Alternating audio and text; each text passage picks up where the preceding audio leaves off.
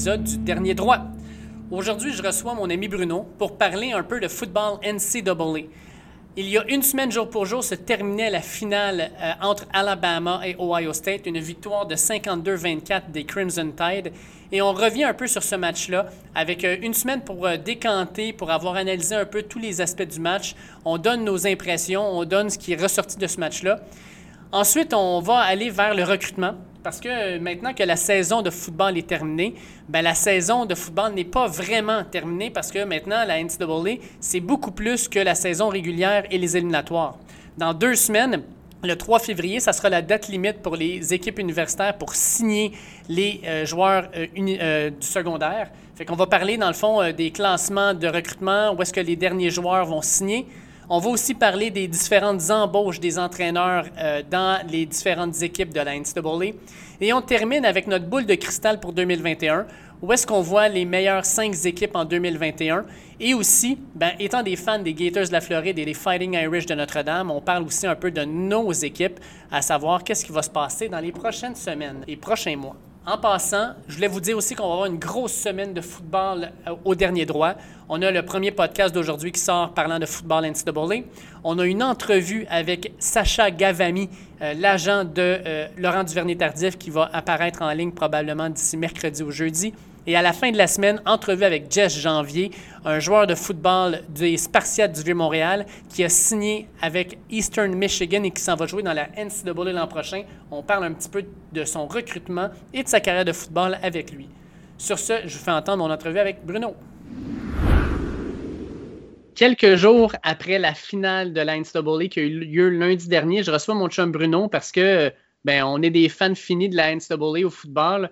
Euh, notre saison de foot est officiellement terminée pour malheureusement les euh, sept prochains mois. Mais c'est pas parce qu'on a sept mois devant nous qu'on doit arrêter de parler de ça, parce que la roue continue à rouler, puis il y a toujours des informations qui sortent. Fait que je voulais jaser un petit peu avec Bruno de tout ça. Comment ça va, Bruno? Ça va bien, toi? Ouais, ça roule, ça roule. Écoute, euh, gros match lundi, match de la finale de la NCAA entre deux puissances, deux Blue Bloods, deux sangs royaux. Alabama, Ohio State. Victoire d'Alabama de 52 à 24. Qu'est-ce que tu as retenu euh, de ce match-là? Alabama, toute une machine de football. Euh, impressionnant. Euh, leur attaque est vraiment là, c'est un rouleau compresseur. moi, la performance qui est extraordinaire, c'est Devontae Smith contre Sean Wade. Sean Wade qui, avait été dire euh, la semaine euh, précédente le match Je suis prêt à affronter le gagnant du Heisman, amenez-le, je vais m'en occuper. Devontae Smith a joué seulement la première demi parce qu'il s'est blessé euh, au début du troisième quart, a quand même eu 12 réceptions pour 215 verges, 3 touchés. Donc, un, average une moyenne de 17,9 verges par attrapé. Je pense que Sean White s'en est pas si bien occupé que ça finalement. non, pas seulement ça, mais tu vas pas donner, tu vas pas donner du, de, bulletin board material comme ça avant le championnat national. Tu te la fermes, puis tu laisses ton jeu parler. Moi, tu sais, Jeff Okuda l'an dernier, qui était le demi de coin euh, vedette d'Ohio State, il a dominé tous les receveurs qu'il a joué, mais jamais il est sorti publiquement pour dire amène-moi les ton gros receveur, je vais m'en occuper. Tu veux pas les motiver, tu veux les éteindre. Fait que j'ai jamais compris pourquoi Sean est sorti publiquement, puis il va s'en faire parler longtemps de cette déclaration-là. Oui, puis l'autre chose que j'ai retenu aussi, étant donné que je suis un fan de Notre-Dame, il, il, il, a été question de la défaite de Notre-Dame contre Alabama, comme quoi Notre-Dame n'était pas compétitif, quoi que ce soit, mais quand on regarde la marque finale dans ce match-là, c'est quand même 28 points d'écart entre les deux équipes ce qui est plus que, ce qu'il y a eu avec Notre-Dame. Puis je regarde les statistiques finales d'Ohio State. 341 verges au total. Euh, euh, ils n'ont pas fait bien ben mieux. Là. Je pense que cette année, Alabama était juste dans une catégorie à part. Ils, jouaient sur, sur, une autre planète. Ce qui est complètement fou quand tu penses à ça en plus, c'est qu'Ohio State euh, a frappé Alabama alors que Alabama, Jalen Waddle, il n'a pratiquement pas joué. C'était le premier match qui revenait après une blessure euh, sérieuse à la cheville. Il s'est fait rentrer des tiges de métal dans la jambe. Euh, il a assez de jouer, il a joué quelques jeux. Il n'a pas eu un gros impact, mais tu ajoutes Jalen Waddle en, santé, là, c'est pas arrêtable. La ligne offensive d'Alabama hallucinante, les receveurs hallucinants. Najee Harris, Il a fait mal à Ohio State à plusieurs reprises. Puis Mac Jones ben, a fait le travail, a fait ce qu'il avait à faire. Fait comme tu dis, là, attaque qui est difficile à arrêter d'Alabama. Tout à fait. Puis du côté des Buckeyes, ben, Justin Field a une performance que je qualifierais de correcte. 17 en 33 pour 194 verges. Mais surtout, il a quand même couru pour 6 courses pour 67 verges. Ça, c'était quand même impressionnant. Mm. Et on s'entend qu'ils ont perdu Trey Sermon euh, à, la première série du match. Là. Trey Sermon, qui était leur, euh, leur euh, courant, leur running back vedette, sorti dès le début du match. Donc, c'est sûr que c'est un peu difficile pour Ohio State dans ce temps-là. Quoique, quand même, Master Teague a quand même eu un bon match avec deux touchés pour 65 verges au total. C'est une performance tout à fait euh, correcte dans les circonstances, mais c'est ça. Euh, c'est une grosse machine de football d'Alabama. Hey, je t'en envoie une, euh, une petite balle courbe. être une défensive, qui t'aimerait le moins affronter? Alabama, l'attaque de 2020 ou LSU, l'attaque de 2019? Je pense que j'aimerais. Je pense j'aimerais moins attaquer, euh, j'aimerais moins affronter LSU. Euh, la raison, je pense, c'est à cause de Joe Burrow. Parce que Joe Burrow était quand même beaucoup plus mobile que euh, Mac Jones au niveau de la course, etc. Toi, de ton côté? Ben moi, j'aurais dit probablement Ohio State à cause de Najee Harris. Je pense que. Alabama, tu veux dire. oui, excuse-moi, Alabama. Excuse-moi de raison. Alabama à cause de Najee Harris parce que c'est ce gars-là attrape bien le ballon. Puis c'est surtout sur le, jeu au sol, c'est un rouleau compresseur. Il frappe fort. Alors que Edward Ziller était un excellent porteur de ballon, mais surtout au niveau de la passe. Puis c'est pas le genre de, porteur de ballon qui va faire mal physiquement ta défensive. Najee Harris, là, rendu au troisième, quatrième quart, là, Alabama avait l'air d'une équipe qui était tannée de se faire frapper par lui. Puis euh, je pense que c'est ça qui amenait, dans le fond, euh, de différent à l'attaque. Puis l'autre chose, sincèrement, je pense que la ligne offensive d'Alabama était meilleure que celle de LSU l'an dernier. Euh, je pense qu'il y avait des meilleurs joueurs. Fait que non, moi, ben, quoi que, la, la différence n'est pas énorme tant qu'à moi quand même, mais moi, je prendrais Alabama de cette année. Mais ben, si je regarde au niveau des receveurs de passe de LSU versus Alabama, si mettons on, met Jalen Waddle avec Devontae Smith puis John Mechie comme les top 3 receveurs, de l'autre côté, tu avais John Chase, Justin Jefferson et Terrence Marshall. Je pense que ça s'équivaut des deux côtés. Là. Je suis d'accord. Euh, la ligne à l'attaque, je pense que je donnerais un petit peu l'avantage à Alabama versus LSU. Running back, je suis d'accord avec toi, mais corps arrière, je donne vraiment plus. Euh, je donne un, avantage à LSU. Puis au niveau du, du coordonnateur à l'offensive, c'était Joe Brady, Steve Heminger ou euh, Steve Sarkisian. J'aime mieux euh, Joe Brady, puis on voit qu'est-ce qu'il fait cette année dans la NFL avec les Panthers de la Caroline puis Teddy Bridgewater. C'est là que le petit avantage, mais c'est chaud. Puis tu sais, en même temps, tu regardes Sarkisian, son plan de match, là, je dois avouer qu'il était brillant. Ah Tout le monde savait que Davin Smith allait recevoir le ballon.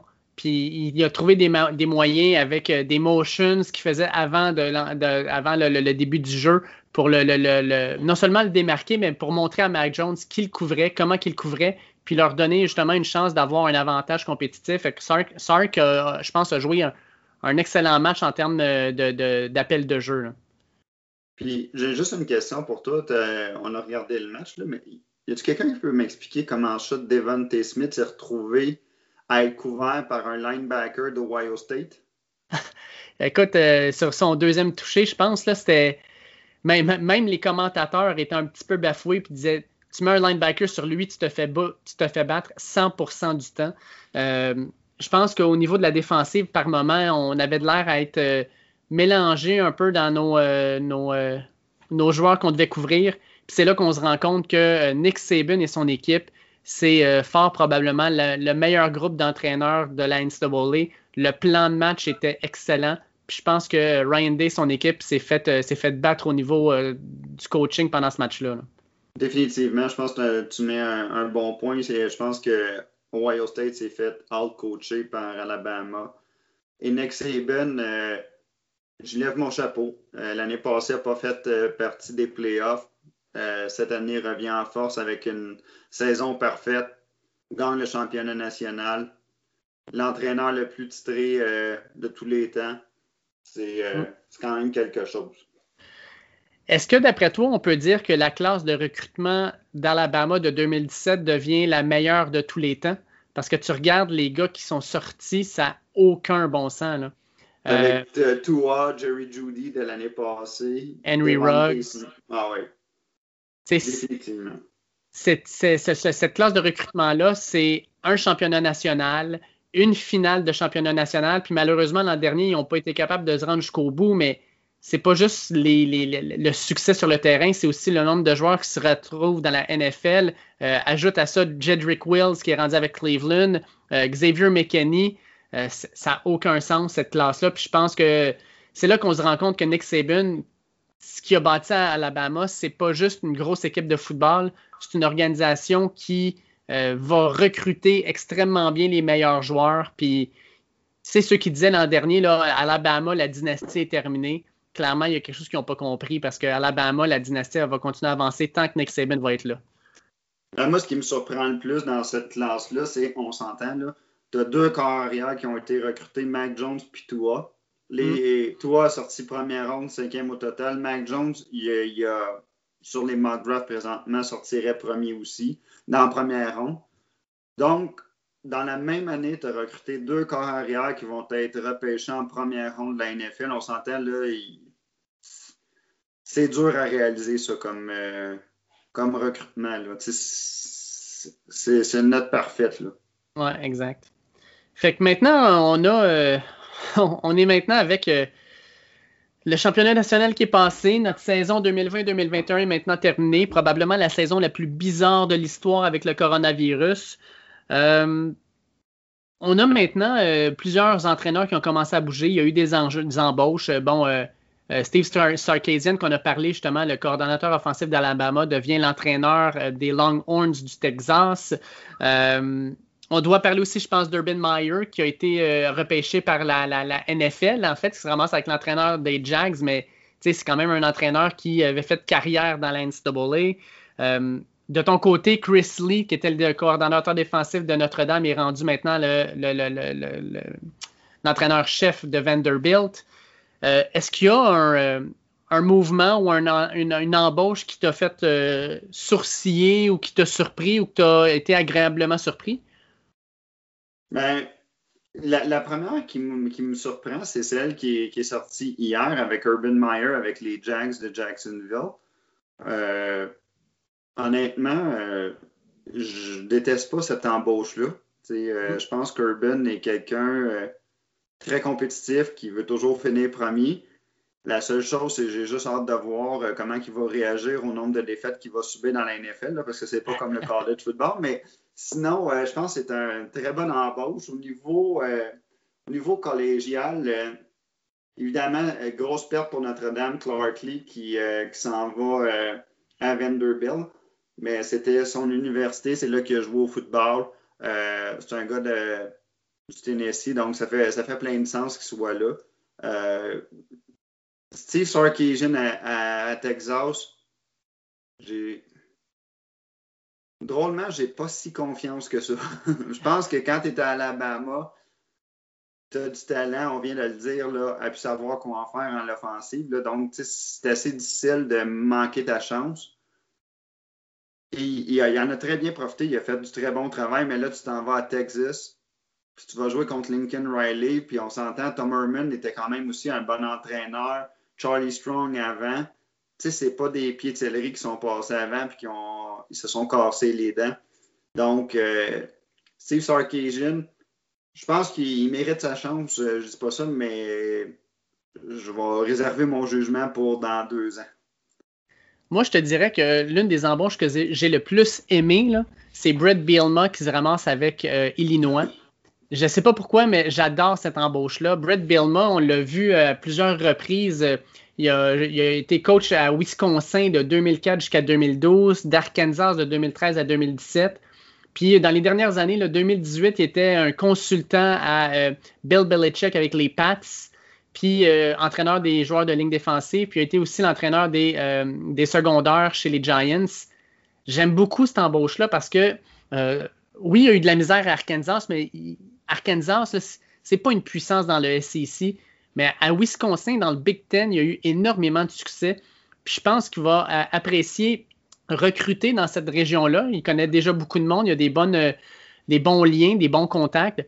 Je pense qu'à Illinois, il va amener quelque chose d'intéressant. Il va amener son euh, smash, smash Mouth Football Approach. Il va aller recruter les, gros bonhommes de la, région. je pense que c'est une, bonne embauche de la part d'Illinois. Oui, puis ça va augmenter le niveau d'entertainment dans le Big Ten parce que Burt Bielma est quand même une machine à, faire des quotes et à faire des niaiseries. À des niaiseries. Fait que je pense que ça, va, ça va compétitionner le sec avec l'arrivée de Lane Kiffin et de Mike Leach l'année passée. Puis là, ça vient de sortir, je ne sais pas, là, euh, pour, pour, toi, Dave, je ne sais pas si tu l'as vu, mais les, les Jets de New York ont embauché euh, Roberts euh, chez là de. Oui. Et euh, ça a l'air que les, euh, Falcons d'Atlanta auraient offert euh, le poste d'entraîneur-chef à Arthur Smith, qui est le coordonnateur offensif des Tennessee Titans. Moi, sincèrement, si ben, Smith est engagé, c'est une excellente embauche de la part des Falcons. Smith a fait un travail admirable avec l'offensive de Tennessee. Là. Écoute, quand il est rentré là, il a fait monter Ryan Tannehill, Derek Henry n'est pas du tout le même porteur de ballon euh, depuis que Smith est là. Euh, il, a, changé cette offensive-là. C'est une offensive maintenant qui est redoutée. Puis je pense qu'avec Atlanta, si jamais il garde toutes les pièces, les, euh, les, Matt Ryan, les Julio Jones et compagnie, moi je pense qu'il pourrait faire de la belle musique avec cette équipe-là. J'aime beaucoup l'embauche. Oui, tout à fait. Je suis d'accord avec toi. J'abonde dans le même sens. All right je voulais parler aussi avec toi de, recrutement, parce que la, date, euh, la date limite de signature pour les joueurs euh, sera le 3 février prochain. Euh, est-ce qu'il y a des choses qui retiennent ton attention? Là, on a vu, par exemple, le, meilleur, le meilleur joueur selon 24-7 qui finalement a été a signé en fait avec USC. C'était pas une surprise, là, mais Corey Foreman s'est ramassé avec USC. il reste pas beaucoup de gros noms, de gros joueurs à signer. Euh, y a-t-il quelque chose, toi, que tu vas regarder euh, de façon plus, euh, plus précise lors de cette journée-là? Je sais bien que Notre-Dame, tu vas regarder ça beaucoup, mais y a-t-il quelque chose que, tu vas regarder plus? Ben, je, regarde présentement le ranking sur 247 Sports. Alabama est premier, grosse surprise, avec 7 5-stars et 15 4-stars. Et c'est juste c'est juste pas drôle. C'est, leur ligne à l'offensive, ils ont, ils ont été chercher les deux meilleurs euh, offensive tackles. Ils ont été chercher un corner qui va remplacer euh, Patrick Surtain, un five-star. Ils ont été chercher euh, Brooks, un wide receiver qui joue pour IMG Academy, qui est comme une école de football au secondaire très réputée. 6 pieds 385 livres. Donc, euh, comme tu disais, pour ceux qui pensaient que Nick Saban avait perdu la touche euh, au niveau de, et de construire des dynasties, euh, on repassera. Deuxième, tu as Ohio State. Troisième, Georgia. Quatrième, Clemson. Cinquième, LSU. Donc, toutes les powerhouses, les habitués d'être là. moi, ce qui me surprend, en toute honnêteté, c'est au 14e rang, on retrouve North Carolina avec Mac Brown. Mm-hmm. C'est une très, belle performance. Les Gators sont 12e présentement, en bonne posture. Euh, Notre-Dame est 9e. Euh, euh, moi, je pense pas que Notre-Dame va. il y a juste un running back qui reste potentiellement ajouté, qui vient de la Louisiane. Mais sinon, les emplettes sont terminées du côté de Notre-Dame. Moi, un des gars que je vais suivre le plus, plus spécifiquement, c'est LJ Johnson, un porteur de ballon. lui, présentement, il est recruté par deux équipes, Texas AM et Texas. Texas CNM, clairement, était au départ favori avec Jimbo Fisher. Euh, l'équipe va bien, tout ça.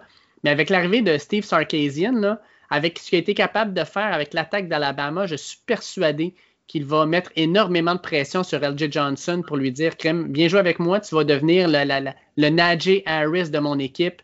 Euh, il l'a fait d'ailleurs aussi, on a vu euh, Texas aller aussi euh, prendre un des meilleurs receveurs euh, dans, euh, dans la nation. Tout de suite, je pense, la journée après le championnat national, il est allé le recruter. puis plusieurs personnes ont dit ben ça, c'est l'impact de Devontae Smith. C'est un receveur, tu vois qu'est-ce que Sark a fait avec, avec Devontae Smith tu as le goût qu'il fasse la même chose avec toi. Je pense que ça, ça va être vraiment une, lutte intéressante. Oui, parce que comme tu dis, dans, le top 100, c'est le dernier gros joueur principalement qui reste à signer. Là, euh, le reste, c'est pas mal, euh, pas mal fait, pas mal réglé. Donc, euh, j'ai hâte de voir. Ben, c'est sûr qu'il reste aussi le numéro 3, là, qui est un strong defensive end, defensive tackle, GT Tumo Ialou. Euh, de, l'État du Washington. C'est vraiment Ohio State qui est favori euh, présentement dans les Crystal Ball. Euh, évidemment, les riches s'enrichissent encore plus. si on regarde le top 5 cette année, il y a Corey Foreman, comme tu disais, qui a signé avec USC, mais sinon, dans le top 5, tu as JC Latman et Tommy Brockheimer qui sont avec Alabama. Puis tu as potentiellement GT Tumo Lau et Jack Sawyer qui sont avec Ohio State. Donc, les deux équipes qui ont fini au championnat national.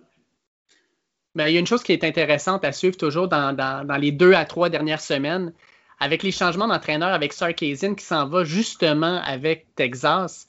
Moi, je serais pas surpris que euh, Steve Sarkisian aille faire quelques petits textos à des joueurs qui auraient recruté avec Alabama, euh, puis leur dire écoute, je sais que je peux à Alabama, mais moi, je te, veux, je t'ai recruté, j'ai toujours voulu que tu sois avec moi, puis euh, Crime, je veux t'amener avec Texas, on va, on va remettre Texas sur la map, viens-t'en avec nous, puis j'aimerais ça voir s'il va être capable de tourner deux, trois joueurs qui vont lâcher Alabama, qui vont venir le rejoindre à Texas.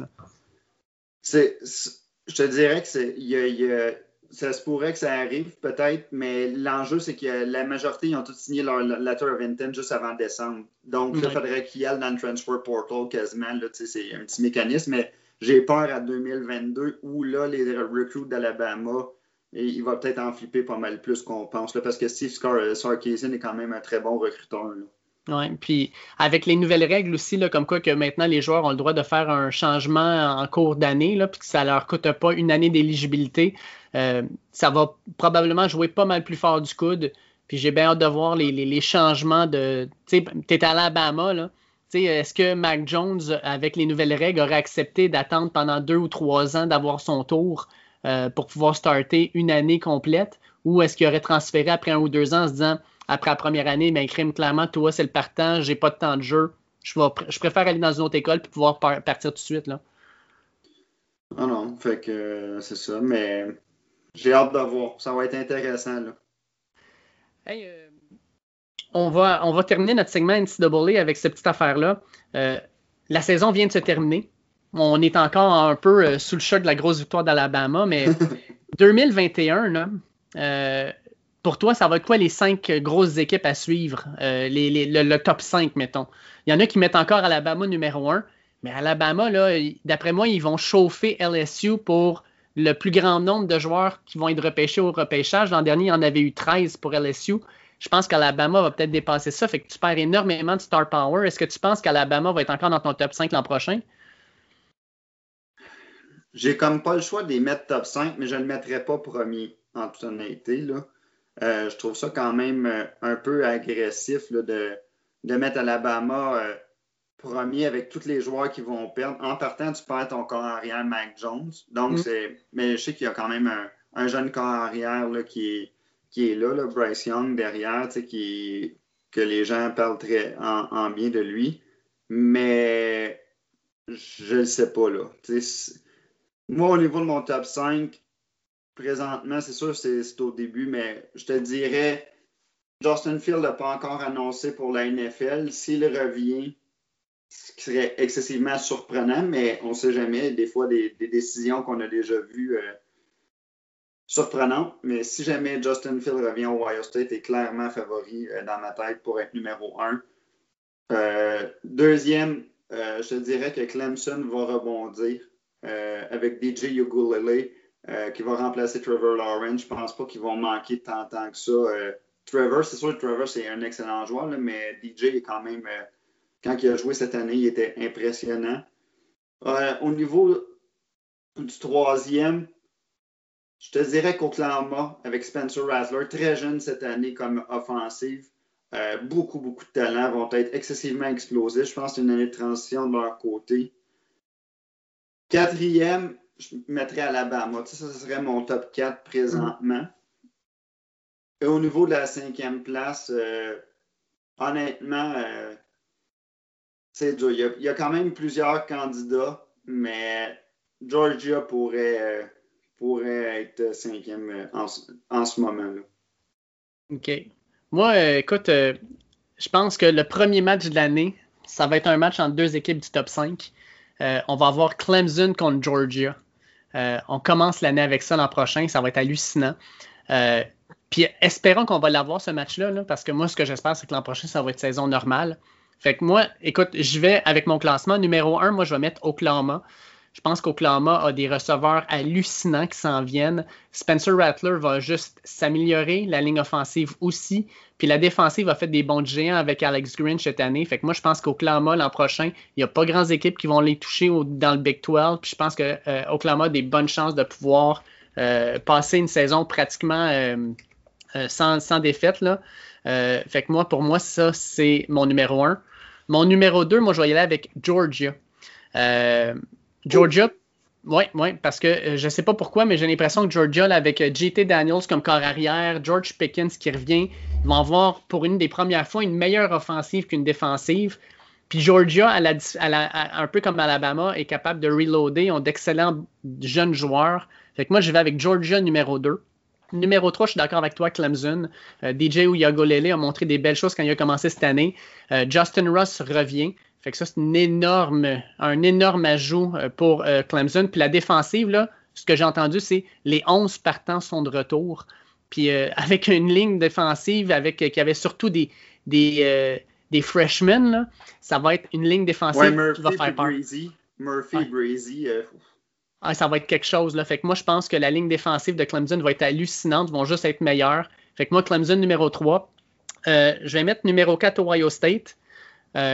Puis même si Justin Fields n'est pas là, j'aime beaucoup ce que cette équipe-là est en train de bâtir. Puis euh, sincèrement, là, je vais y mettre Texas CNM 5e. Alabama, j'ai sort du top 5. Euh, ils vont devoir me prouver qu'avec euh, Bryce Young, ils vont être capables de gagner. Bryce Young n'a pas montré des super belles choses cette année quand il est rentré en, remplacement de Mac Jones. Il a besoin de, de, temps. Fait que moi, je vais y aller avec Alabama sorti du top 5. Oh, c'est une grosse c'est une grosse prédiction, ça, Dave, de mettre Texas AM devant Alabama. Euh, ça, serait, euh, ça serait quand même. Euh, pour moi, ça serait une grosse surprise, mais je comprends d'où tu viens. Il y, a une logique, puis effectivement, ça pourrait survenir, là, mais Nick me fait toujours peur avec tout. Il y a un gars qui a un vétéran. Beaucoup de trucs dans son sac pour. mais non. Floride, est-ce que tu le vois dans le top 10? Non, non, vraiment pas. Floride, euh, Emory Jones, je l'aime beaucoup, mais en même temps, euh, c'est pas un corps arrière, je pense, qui encore fait peur aux, adversaires. Dan Mullen va peut-être essayer de le développer, pas trop, mais tu perds euh, Kyle Pitts, qui était probablement l'un des meilleurs receveurs dans ma tête à moi de, l'histoire des Gators. J'ai jamais vu un gars de même. Tony, puis là. Copeland n'est plus là. On perd tellement de grosses pièces. Puis notre défensive m'a vraiment pas impressionné cette année avec Floride. Là. Ça a été notre euh, talon d'Achille. Et pourtant, année après année, c'était la, défensive qui, soutenait l'équipe. Fait que non, j'ai. J'ai pas un gros espoir sur euh, l'équipe de Floride l'an prochain. On repêche pas si mal, mais il y avait un analyste qui avait dit euh, on vient de gagner Floride avec les classes que Michael Wayne, l'ancien entraîneur, avait pris. Et là, c'est les recrues qui vont rentrer de Dan Mullen. Puis les deux premières années, ça n'a pas été des grosses classes de recrutement. Euh, je sais pas, je, crains un peu pour Floride. Je pense que Floride, l'an prochain, on pourrait même finir la saison sortie du top 25. Oh, quand même. Hein? Ouais, c'est pas rien. Puis toi, Notre-Dame? Euh, je pense pas qu'on va faire le top 10. Je pense qu'on va finir peut-être dans le top 25. On a quand même été chercher le carrière Jack Cohn de Wisconsin pour remplacer Ian Book parce qu'on n'avait pas nécessairement de profondeur au poste de carrière. Jack Cohn est quand même un bon game manager. On a, notre ligne offensive est à changer au complet à 4 ben, sur 5. Euh, on a perdu quand même plusieurs éléments.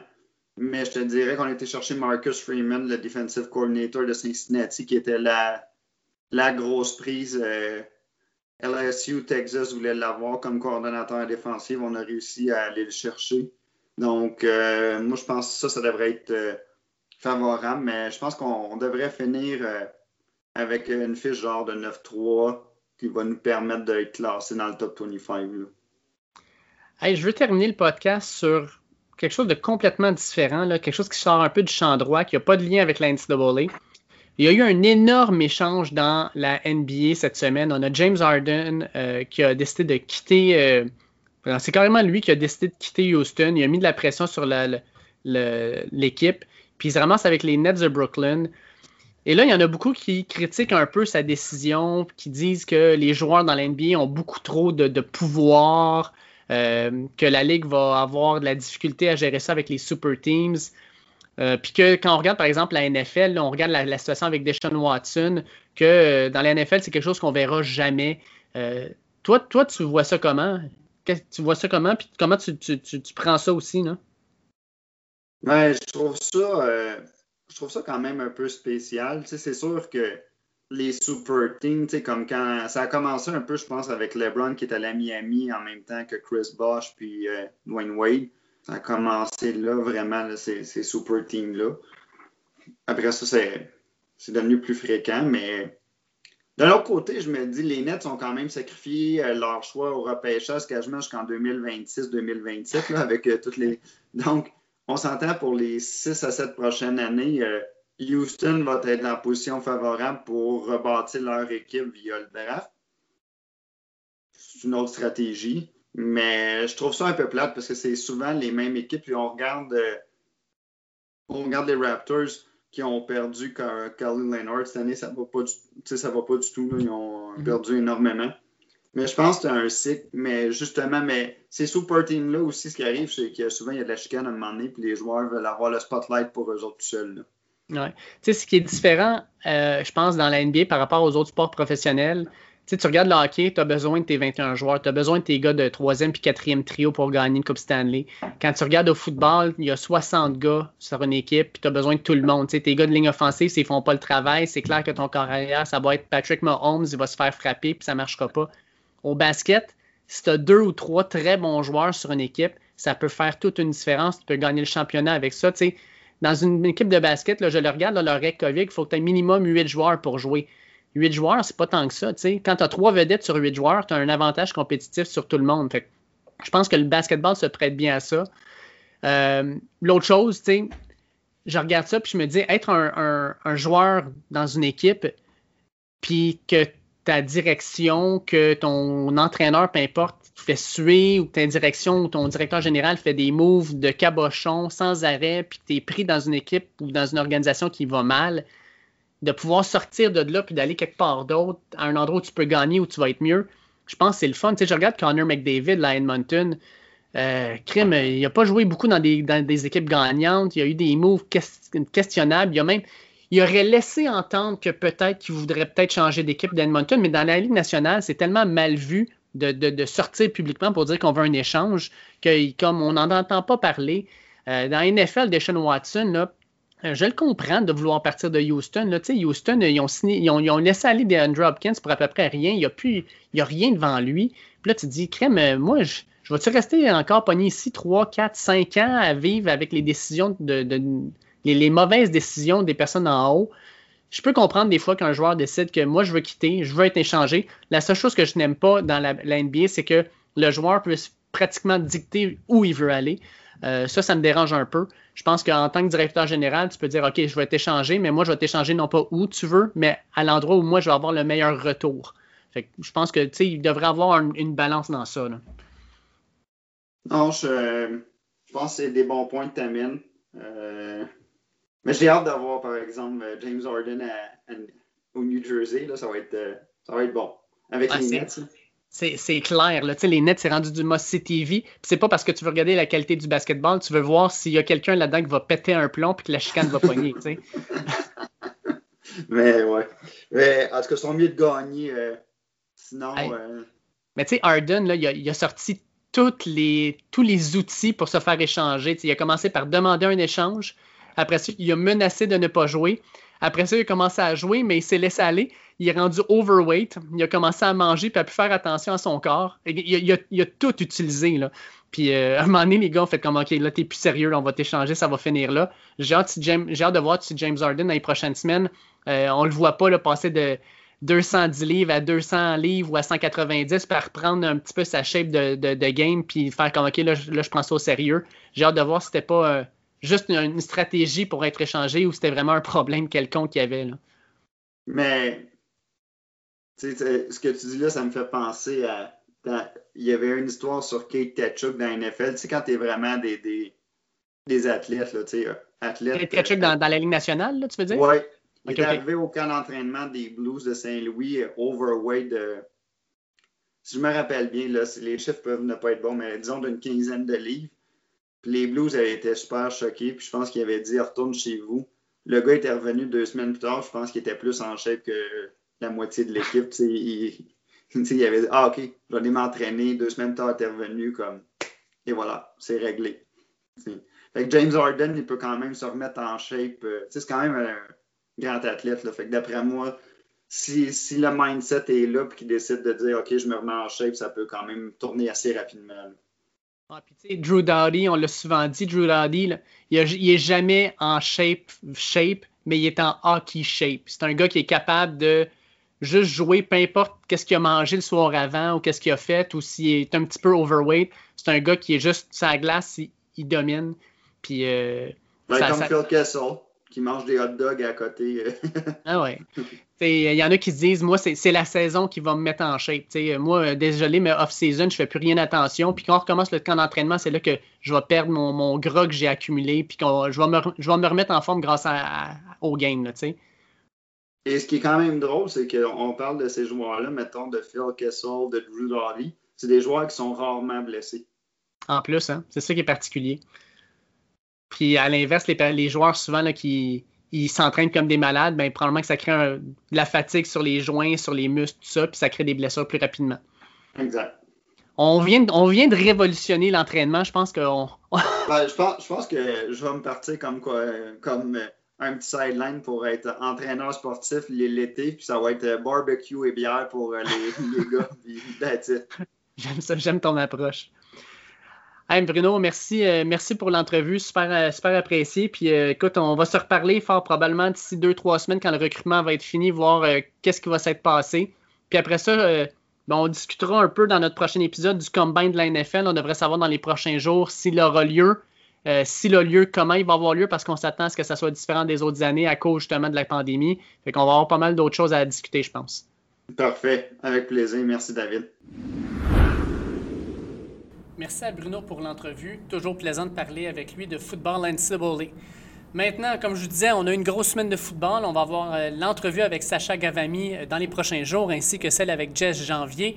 Euh, comme d'habitude, peu importe la plateforme que vous utilisez pour nous écouter, que ce soit Google Podcast, Apple Podcast, Spotify, Deezer, Podcast Addict et compagnie, je vous invite à nous suivre, donc à cliquer sur le bouton suivre pour avoir les téléchargements de nos nouveaux épisodes dès qu'ils surviennent.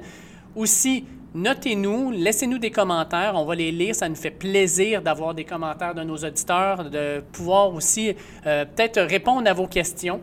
Et sur les médias sociaux, at Dernier Droit, sur Facebook, Twitter et Instagram, on va utiliser ces plateformes-là pour non seulement vous faire part de nos nouveaux épisodes, mais aussi de vous donner des nouvelles sportives lorsqu'elles sortent mais aussi de vous donner euh, nos différents passages dans les médias, que ce soit au 91.9 à 11h15 les dimanches au Tailgate avec Charles-André Marchand, que ce soit sur la zone Blitz sur Facebook, at FootballQC, tout se coller ensemble page dédiée au football de la NFL et NCAA. On est une équipe de passionnés. Non seulement on vous donne l'information en direct lorsque ça se passe. On vous donne nos prédictions des paris sportifs et en plus, il y a le podcast de la zone Blitz que vous pouvez aussi écouter. Je participe à ce podcast-là de façon assez régulière et on est dans le meilleur temps, dans le fond, pour écouter ça avec les finales de euh, conférences qui vont avoir lieu la fin de semaine prochaine et le Super Bowl dans deux semaines, euh, trois semaines en fait, maintenant trois semaines. Donc, je vous invite à vous abonner aussi à ce podcast-là. Vraiment, du bon contenu pour les fans de football. Sur ce, je souhaite de passer une bonne semaine et on se reparle en cours de semaine. Attention à vous autres. Ciao!